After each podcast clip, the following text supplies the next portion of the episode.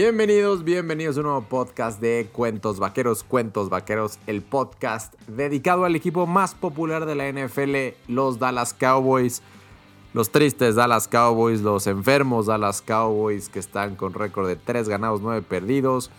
Hoy es otro podcast grabado en día atípico porque pues así ha estado la situación con la temporada y la pandemia. Hoy es jueves 10 de diciembre. Yo soy Michelle Richaud, me dicen Michi conmigo como siempre, Daniel Haddad. Dani, ¿cómo estás? Hola Mitch, todos tristes, ¿no? una temporada complicada, semana tras, tras semana. Eh, las expectativas las tenemos bajas y todo, pero logramos emocionarnos por una razón u otra y, y acabamos tristes semana tras semana. Este, ¿qué te digo? Creo que era era complicado pensar en, algo bueno esta temporada. Tuvimos la suerte, o no sé si suerte o no, pero de estar en la peor división de todos. Eh, logramos ahí verle el lado positivo, que si ganábamos un par de juegos nos podíamos meter a postemporada. Digo, aún podemos. Pero bueno, se ve complicado, hemos tenido una pésima suerte, como dices, ha sido un año rarísimo, este, entre tema de lesiones, contagiados, baja de juego, nuevo cocheo, así es muy muy complicado. ¿Tú cómo estás, Mitch? Bien, la, verdad es que sí, ha estado difícil y, ahorita estoy un poco menos optimista de, lo normal, y no tanto por la derrota de Dallas el, el martes contra los Ravens, en un partido que de hoy hablaremos un poco más a detalle, pero creo que la ofensiva jugó bastante bien. Lástima que no se lograron convertir varias de las series en puntos por un terrible juego de Greg Sirline, el, pateador. Eh, otra vez las cebras, yo no entiendo, pero bueno, eh, ya, ya hablaremos de esa jugada de que, finalizaba el, segundo cuarto, donde pues, prácticamente nos aseguraba puntos y los oficiales decidieron hacerse los mensos con una pass interference clarísimo a CD Lamb. Pero bueno, este partido no, digamos que inclusive en el podcast de la semana pasada eh, nos fuimos con tu usual pesimismo y lo dimos por perdido y a pesar de ello yo tenía a Dallas ganando la división. Lo que sí no contábamos es que dos rivales de la división fueran a ganar de visitante a campos muy complicados contra equipos teóricamente muy completos como son Seattle y como es Pittsburgh. Y no solamente que ganaran, que ganaran haciéndolo bastante bien, ¿no? No, no creo que lo hayan ganado por suerte. Yo vi a los dos equipos bastante sólidos en sus respectivos partidos. Y eso, más que la derrota de Dallas, es lo que me hace ya dudar de, de que Dallas pueda llegar a playoffs. ¿no? Creo que los, estos dos rivales de la división, tanto los Giants como Washington, tienen, están armando un buen equipo, se están haciendo fuertes en la recta final y por ahí a lo mejor partidos que veíamos muy muy complicados para ellos, pues ya no parecen tanto. Entonces, sí, todavía se puede, sí vamos a platicar un poco de cómo se ve ese panorama, qué es lo que tiene que pasar para que Dallas llegue a playoffs, pero se ve, se ve complicado. Sí, de acuerdo. Creo que parte de ese optimismo que teníamos de, de llegar a la postemporada era que estos equipos de la división estuvieran jugando así de mal, ¿no? Creo que esta, esta semana tanto Washington como Nueva York nos cambiaron esta forma de ver un poco, ¿no? Creo que ambas defensivas de los dos equipos están jugando de muy buen nivel y sus ofensivas están cometiendo muy pocos errores, ¿no? A diferencia de, los otros dos equipos de la división, tanto Dallas como, como Filadelfia. Entonces, digo, sí, se ve complicado, pero bueno, todavía hay un leve esperanza. Creo que no soy no soy el más alentador y no, no lo he sido esta temporada, pero bueno, siempre hay que ver el lado de que, de que mientras haya posibilidad se puede lograr. Así es. Pues Dani, vamos a hablar un poco del partido contra los Ravens. El partido, pues la verdad, así lo visualicé, ¿no? Un partido en donde si Dallas eh, podía competir con su línea ofensiva parchada, el partido iba, iba a ser más cerrado de lo que la gente en general creía. Y, así lo fue. una, yo ya no sé si son los, suplentes o los suplentes de los suplentes, pero tuvieron un partido bastante bueno. Yo, yo vi una línea ofensiva que obviamente ayudado por un game plan que creo que estuvo bastante correcto, en donde Andy Dalton eh, lanzaba los pases muy rápido, en donde hubo mucho play action en donde se trató de usar de, buena forma a Zeke Elliott, que creo que dio un buen partido.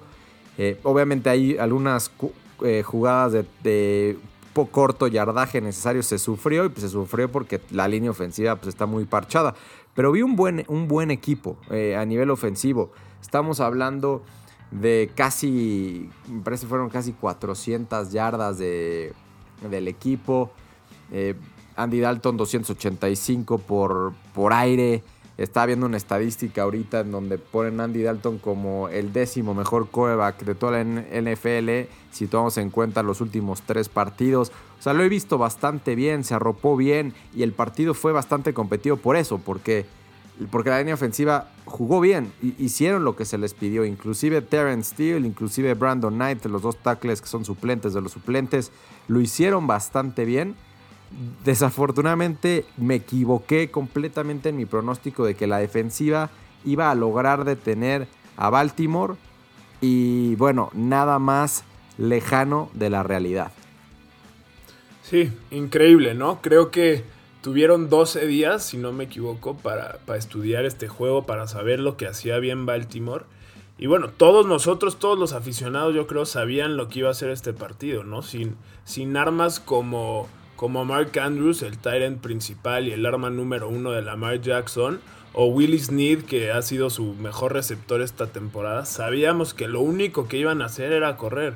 Y, ellos también lo sabían, ¿no? Creo que Lamar Jackson no ha estado tan acertado esta, esta temporada, no ha sido el mismo del año pasado y, sabemos de lo que, lo que puede hacer con los pies, ¿no? Es increíble que teniendo 12 semanas para prepararte, llegues al partido y te corran infinidad de yardas y cuantas veces quieran, y en terceras y largas, y en cuartas y largas, y cuartas y cortas. Yo creo que, yo creo que después de, verlo un poquito más tranquilo ya después del partido, creo que no hay talento en la defensiva, ¿no? Me, puse a ver hombre por hombre y, viéndolo bien, eh, yo creo que me quedaría, o sea, si tuviera que armar la defensiva de nuevo, igual y me quedaría con tres o cuatro jugadores de toda la defensiva, ¿no? Creo que hay muy, muy poco talento y sí es muy fácil echarle la culpa al, al cocheo, que creo que tiene un poco de culpa, pero, pero al final, si, si tus jugadores no tienen talento, no importa qué tan buen coach seas, creo que no vas a, no vas a tener no vas a tener ventaja sobre el otro equipo. No, no sé tú qué pienses, igual estoy muy enojado. Este... No, no, la verdad es que coincido, coincido en bastantes cosas. Creo que sí, efectivamente sabíamos que iban a correr y bueno, Lamar Jackson, qué pesadilla de partido tuvo, malísimo. Por aire, malísimo. Cualquier pase que salía de sus. Salvo ese gran pase que sí tuvo para Marquise Brown en, un touchdown. Fuera de eso, cualquier pase que salía de él pudo bien, sido, pudo bien haber sido interceptado. O sea, realmente muy, muy mal. No sé si fue que le dio COVID y tuvo que, que practicar muy poco no sé si hacía mucho frío. La verdad, no sé qué fue, pero Lamar Jackson por aire no, no daba ningún peligro y por lo mismo, pues esperábamos que la línea defensiva y los linebackers pudieran cubrir muy bien esos huecos y evitar las corridas largas. Tuvieron tres jugadores con más de 70 yardas por tierra, incluyendo Lamar Jackson, y sí muy frustrante ver al menos un par de terceras y largo en donde Lamar Jackson al final se escapa porque no hacen las coberturas correctas, porque no tapan los espacios correctos, los carriles cuando hay que aguantar, no aguantan. Una vergüenza Leighton Van Der Esch, que en algún momento llegó a ser de mis jugadores predilectos en la defensa. Pensábamos que íbamos a tener a un verdadero titán de, esa posición de linebacker y que iba a ser para muchos años. Y ahorita, pues ya no sabemos si, si, vale la pena tomarle el, ahora sí que es, esa extensión de contrato de, la opción del quinto año. Recuerden que Leighton está en su, está en su tercer año y sí está en su tercer año, ¿ah? ¿O es cuarto ya? Creo que, no, este es el tercero, creo que acaba el siguiente año el, suyo.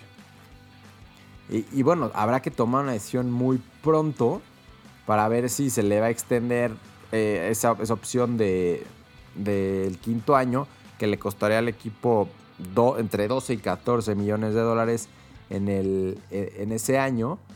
Y, con el. Va a haber una, una, reducción importante en el cap por todo el tema del COVID. Obviamente tenemos el tema de, del contrato de DAC.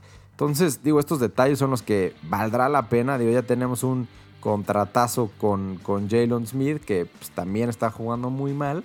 Entonces, sí, está de preocuparse, ¿no? Realmente sí, sí está de preocuparse. Creo que fuera de, de Marcus Lawrence, que me sigue pareciendo un fenómeno y que a lo mejor no tiene muchos sacks, pero lo ves muy bien en todas las jugadas en donde, en donde participa y no lo doble bloquean o donde tiene cierta participación. La verdad, Marcus Lawrence bien.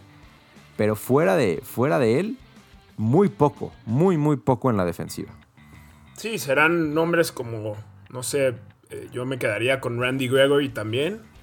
Y igual y, Aldon Smith, ¿no? Digo, además de, Trevon Diggs, que obviamente no jugó esta semana. Pero sí, el, talento en la defensiva es, muy, muy poco, ¿no? Como que casi ni hay. Digo, obviamente esto es producto de, de que Jerry Jones y compañía han invertido muy poco tanto en draft como en agencia libre, ¿no? Creo que es momento de que se haga algo al respecto. Eh, también leí mucho al respecto de, nuestros tackles defensivos. Eh, como tenían un plan a principio de temporada en, en Don Terry Poe y, y, el otro que se lastimó antes de la temporada. Eh, recuérdame el nombre, Mitch.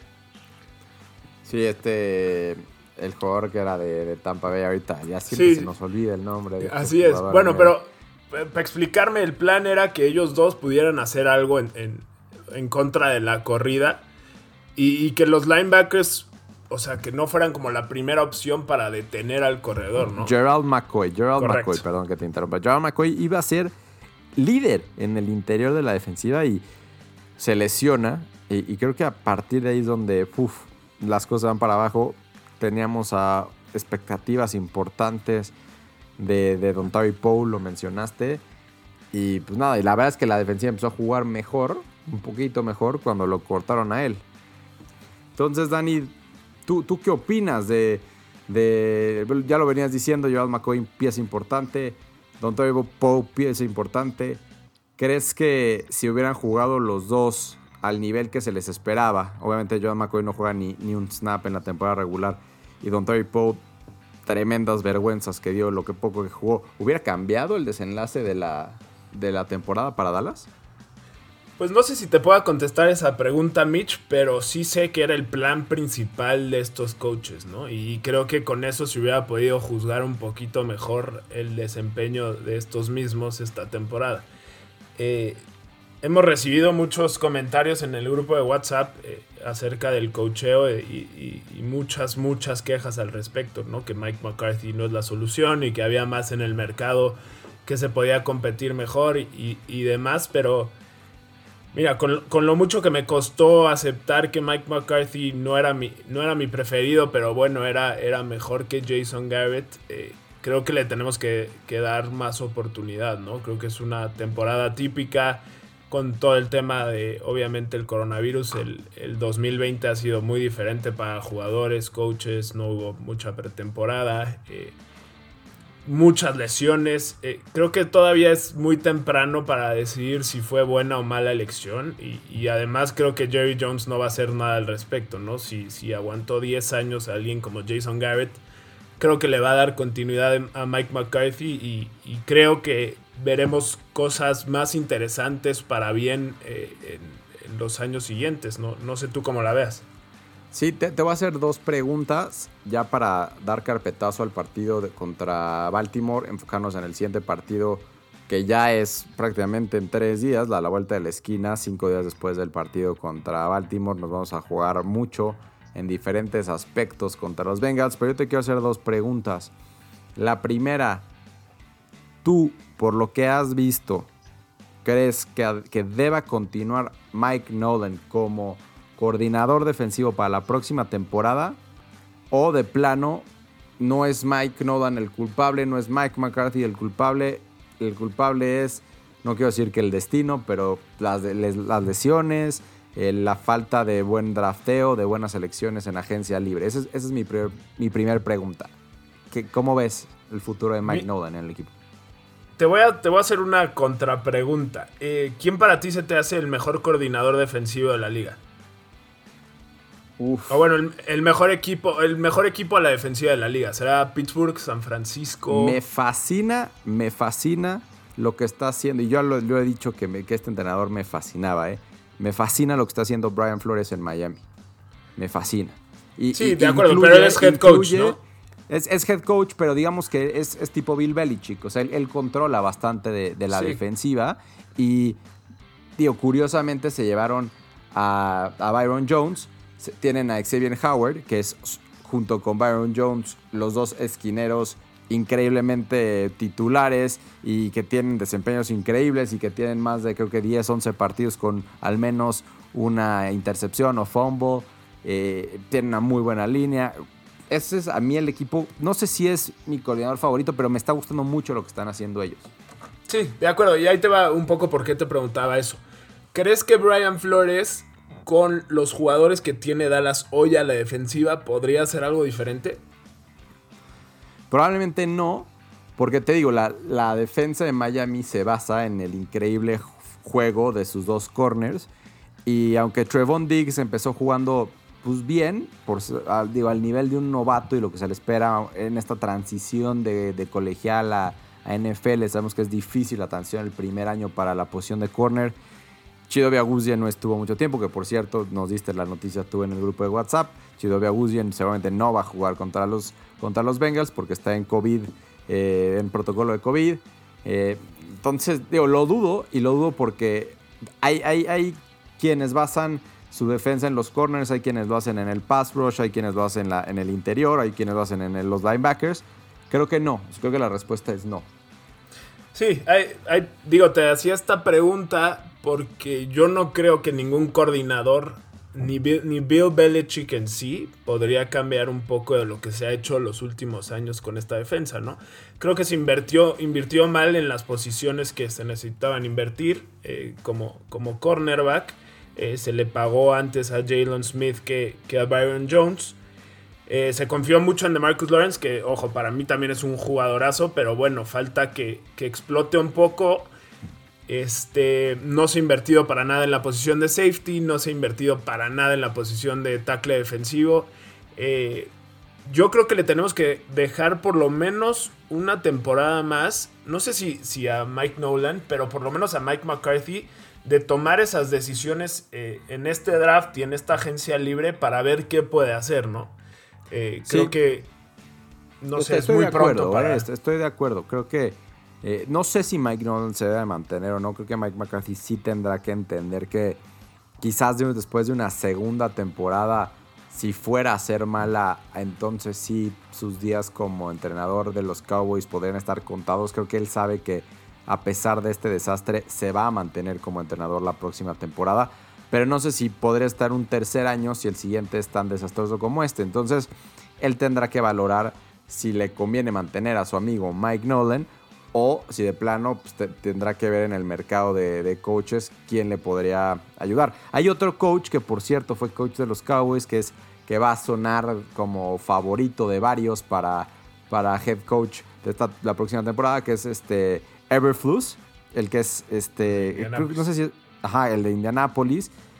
Que, bueno, también lo está haciendo muy bien, ¿no? Y repetimos, Mike Everflus. Si es Mike, no me acuerdo si es Mike Everflus, pero es, se apellida Everflus. Sí, Everflus eh, seguro. Él también basa mucho de su defensa en los corners. O sea, Indianapolis tiene muy buenos corners.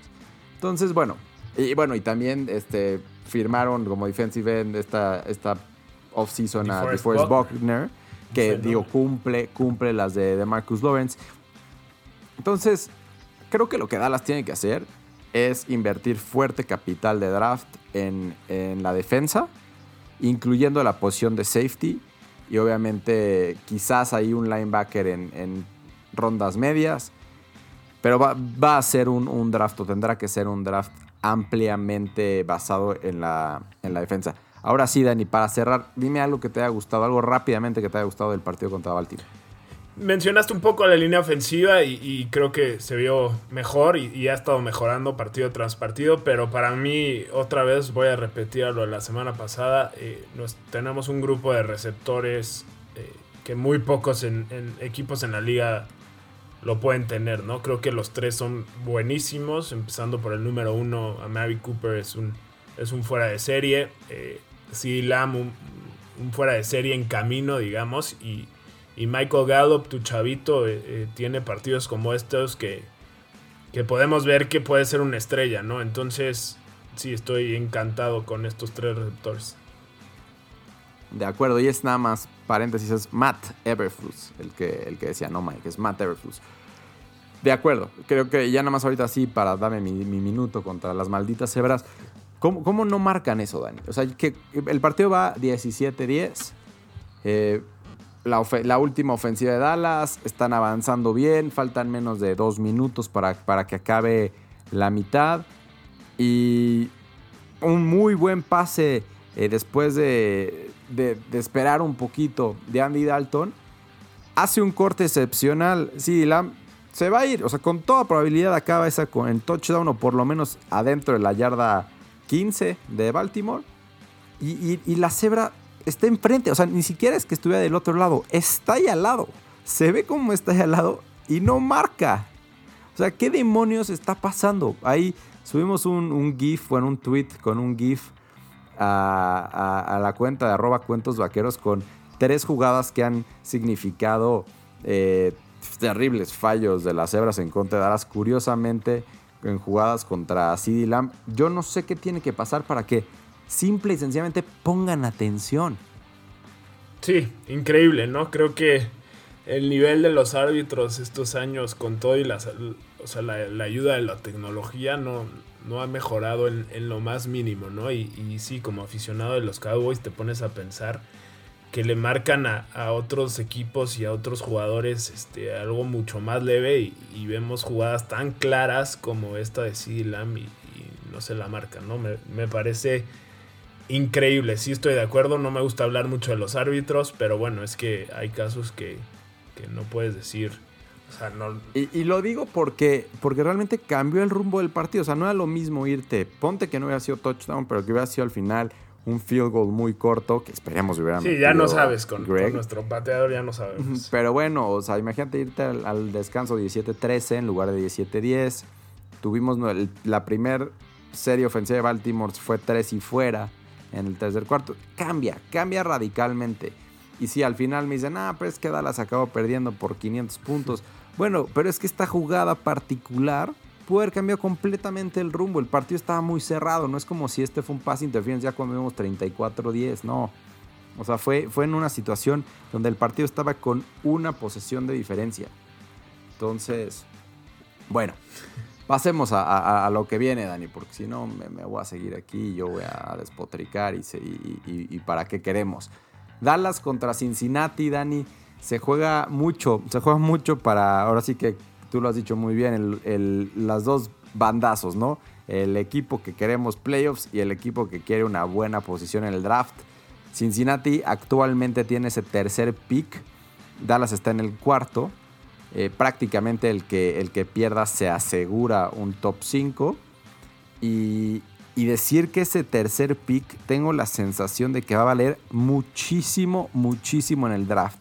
Porque hay un tercer coreback que está trepando muchísimo esta temporada eh, colegial, que es Zach Wilson, que junto con Trevor Lawrence y Justin Fields se está acomodando para que sean tres corebacks al menos en los primeros 3, 4, 5 picks y esa, ese tercer pick va a valer mucho.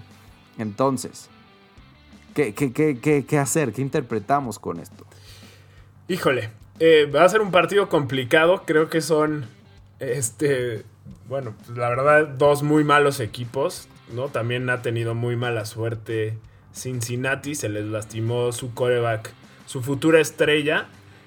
Este, pero sí, creo que va a ser un partido con con mucho significado, ¿no? Creo que es muy importante para, para Cincinnati tener una selección baja en el draft. Porque si mencionabas mucho a estos corebacks, eh, que son tres muy buenos corebacks, pero también hay un jugador que se llama, que se apellida Sewell de, de, Oregon, un tackle ofensivo que, dicen que, que, es el mejor prospecto, ¿no? Sin contar eh, posiciones este tackle ofensivo dicen que es, lo mejor que ha habido en los últimos años y creo que Cincinnati también lo necesita, ¿no? Entonces también para ellos va a ser muy importante, pues digamos, perder, ¿no? O no ganar este partido. Eh, pero sí, creo que va a estar mucho más reñido de lo que la gente cree. Eh, no sé tú cómo la veas. Dallas, sale favorito por tres puntos y media el domingo a las 12, ¿no? A 12 de la tarde. Domingo a las 12 de visitante, tres y medio. No sabemos eh, o no sé qué interpretar aún de, del COVID de Chidobe Abuzie. Y, y, no sé qué interpretar porque no sé quién vaya a jugar. No sé si Trevon Diggs. La semana pasada dijeron que iba bastante adelantado y que esperaban que, que fuera menos el tiempo de recuperación. Pero no sé, no se ha visto nada. Creo que no ha entrenado todavía. Entonces ve complicado que, que pueda jugar. Anthony Brown no jugó el partido pasado por estar lesionado en las costillas. Entonces no tengo idea, no tengo idea quién vaya a jugar de corner, no sé, ahí es, ahí es donde pues creo que está el factor interesante, más allá de que Dallas tampoco detiene a nadie en la carrera, ahora no tenemos ni quién cubrir a los wide receivers, y Cincinnati tienen Tyler Boyd en, en AJ Green y en T. Higgins, a tres eh, receptores bastante competentes, entonces creo que por ahí... Eh, Brandon Allen, que es el coreback suplente, el que está supliendo al que ya mencionaste, a, Joey Burrow, puede tener un muy buen día, porque pues, la defensa de Dallas está, está para llorar. Y por otro lado, creo que Andy Dalton va a tener un, muy buen día. Creo que Zeke, que ahorita también aparece en la lista de lesionados, pero parece que sí, sí podrá jugar. También podrá tener un buen día ante una mala defensa como es la de, la de Cincinnati. Entonces, digo, por más que creo que en teoría este sí es un partido 100% ganable para Dallas, ya, ya no sé ni yo qué, predecir, ¿no? Y creo que ahorita sí, más allá de lo que pase con Dallas a, nivel eh, de playoff, creo que ahora sí los que queremos y aspiramos todavía con los milagros y nos gustaría ver a Dallas jugando en enero, creo que ahora sí tenemos que poner mucha, mucha atención a lo que pase en, en Arizona en el partido entre Washington y San Francisco, que será en Arizona. Eh, un partido que en teoría es mucho más sencillo que el de Pittsburgh contra Washington. Y que, eh, no sé, puede que, o sea, yo creo que es favorito Washington para, para ganar. Y por otro lado, lo que suceda en Nueva York contra Arizona, en donde los Giants jugarán ah, contra este equipo que ha ido de, más a menos en, en la temporada. Creo que ahora sí tenemos que estar súper al pendiente lo que pase con esos dos con esos dos partidos porque ya nos sacan dos, juegos de diferencia y Washington no solamente dos, sino tiene el desempate. Pienso que una victoria de Washington sepulta, aunque no matemáticamente, sí, eh, sí sepulta las, las posibilidades de Dallas. Eh, y bueno, si Dallas pierde, Washington gana, entonces sí, ya hasta la próxima. Sí, creo que en este partido se, se puede definir mucho de, estas opciones que tenemos en la postemporada, ¿no? Como dices, si llegamos a perder y uno de los otros dos equipos en Nueva York y, Washington sacan la victoria, ya se vería algo muy lejano y, pues sí, buscaríamos ese, ese tercer pick como, como nada en, la temporada, ¿no? Entonces, pues sí, sabes que somos aficionados y queremos ver siempre a nuestro equipo ganar, obviamente eh, tenemos la fortuna, no sé si llamarlo fortuna, pero de, ganar algo cuando el equipo pierde. Pero bueno, como, como aficionados que somos y los vemos una vez cada, cada año, o sea, es, eh, dura muy poco esta temporada para, para querer que pierda nuestro equipo, ¿no? Entonces, eh, pues vamos a apoyarlos como lo hacemos todos los fines de semana. Esta semana han sido también lunes, este, jueves y, martes, pero bueno, ¿no? Como buenos vaqueros hay que apoyar al equipo y, bueno, ojalá ganen. Sí, ojalá ganen, ojalá que den un buen partido y que se motiven y que tengan una buena semana la, que viene para enfrentar a San Francisco, que ojalá haya ganado. Entonces, eh, bueno, y hablar, creo que es importante hablar que, bueno, no, no es inexplicablemente, pero sí sorprendentemente nos quitan un partido de prime time no solamente nos mandan de prime, nos quitan de prime time, nos mandan al horario de las 12 del día contra San Francisco. Eh, ese es el partido al que yo iba a ir, que a la mera hora cancelé, bueno, a la mera hora cancelé ya hace un par de meses todo porque, eh, porque pues, tenía yo ciertas sensaciones de lo que podía pasar. este, entonces, eh, bueno, pero, pero hay, hay aspiraciones. 538 nos da 2% de chances, Dani. 2% de chance de llegar a playoffs. Y pues mientras tanto nos aferramos a ese, a ese 2%. Y, la verdad, por lo menos espero que, veamos de nuevo a una, una, ofensiva competente.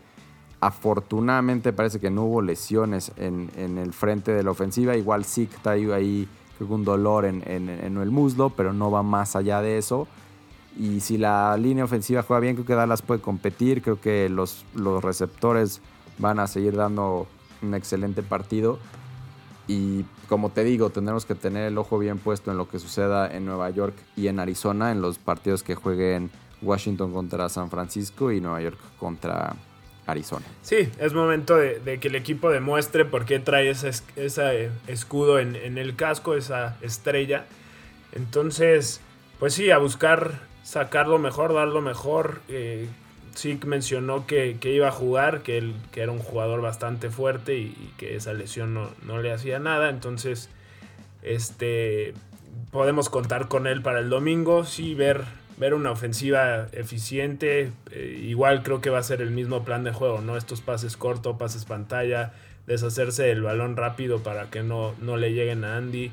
Eh, pues sí, creo que va, a estar divertido. Son dos equipos bastante bastante promedio, un poquito abajo de, promedio. Entonces eh, puede que sea muy divertido con, varios puntos. Veremos, veremos. Esperemos que Dallas gane, esperemos que Dallas gane y cubra la línea para que pues, lleguemos reforzados a, la recta final del partido, de, la temporada. Solamente nos quedan cuatro partidos, hay que disfrutarlos, hay que buscar llegar eh, a siete victorias en la temporada, ¿por qué no? Si llegas a siete victorias en la temporada, pues probablemente te metes a playoffs, ¿no? Porque, porque pues yo creo que Washington por ahí, por más que esté jugando bien, y los Giants por más que estén jugando bien, eh, creo que pueden caer. Así es que yo espero que, Dallas gane este fin de semana primero y después pues ya vemos si pueden embalar victorias por primera vez en el año. Y ya platicaremos de eso el próximo lunes. Y esperemos ya nos regularicemos y cada lunes ya no tenerlos de ahí esperando el podcast que nos lo piden mucho en el grupo y en redes sociales. Así es que no sé si quieras agregar algo más, Dani. Nada de mi parte. Muchas gracias, Mitch. Pues gracias a todos. Recuerden seguirnos en arroba cuentos vaqueros en, en Twitter. Se pone buena la conversación. En día de partido damos muy buenos datos. Se pone, se pone divertido y sobre todo pasarla bien con, con esta temporada que a pesar que no ha salido positivos los resultados, pues ver a nuestro equipo siempre siempre será muy alentador. Hasta la próxima semana. Gracias.